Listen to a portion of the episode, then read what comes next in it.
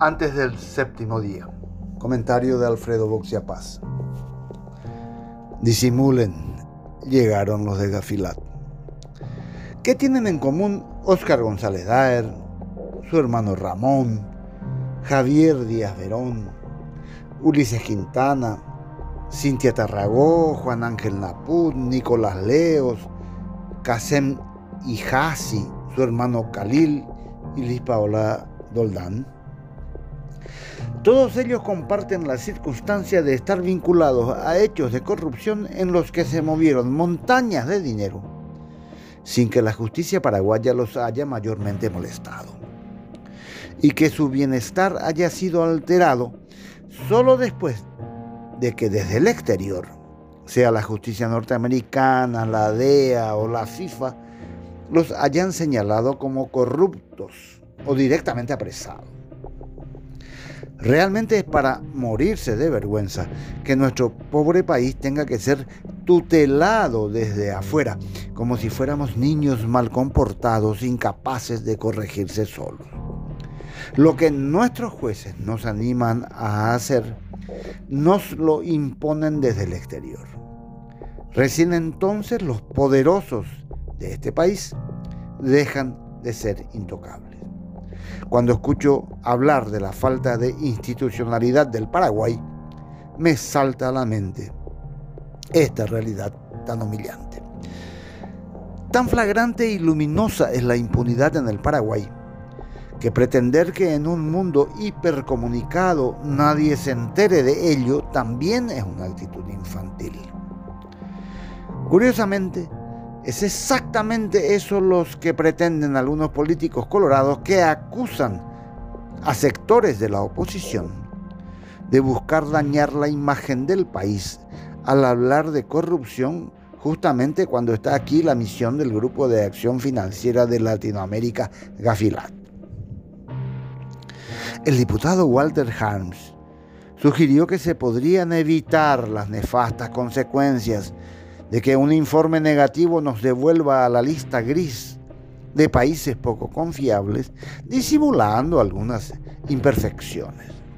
El secretario político del Partido Colorado, Darío Filártiga, fue mucho más lejos.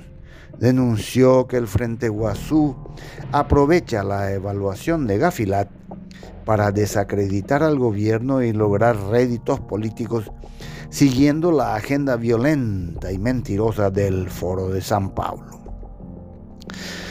Se han sumado otras voces a esta insólita campaña de instalar la idea de que quien denuncia a los ladrones y sus cómplices es un traidor, que desea complicar la economía nacional por la disminución de inversiones extranjeras. La realidad es absolutamente inversa. La falta de credibilidad del país es culpa de los jueces, fiscales, políticos y funcionarios que sostienen la aceitada estructura de corrupción e impunidad que aquí impera. La prisión de Kassen y Hassi en Ciudad del Este por parte de agentes de la Fiscalía y de la Secretaría Nacional Antidrogas, Senat, jamás hubiera ocurrido sin la presión de un tribunal de Estados Unidos. El hombre lideraba un esquema de evasión y lavado de dinero que movía un millón de dólares al día desde 1998. La intervención de agentes del FBI obligó a la Fiscalía a imputarlo en 2004. Como era previsible, cuatro años más tarde fue absuelto por un tribunal de sentencia integrado por Ana Arrellaga, Graciela Flores y Efren Jiménez.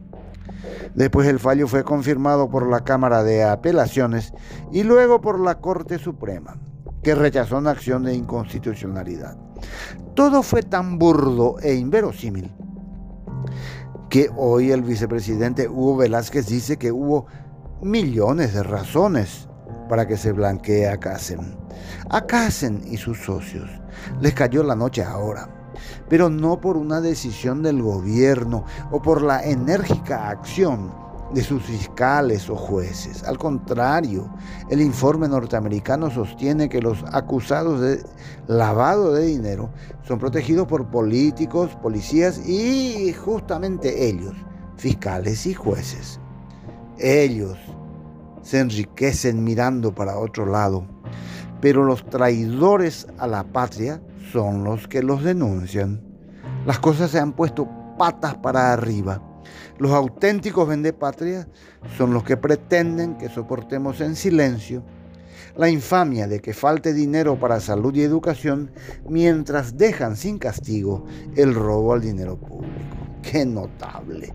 Llegan a la cara durez de pedirnos que disimulemos cuando vienen a examinarnos.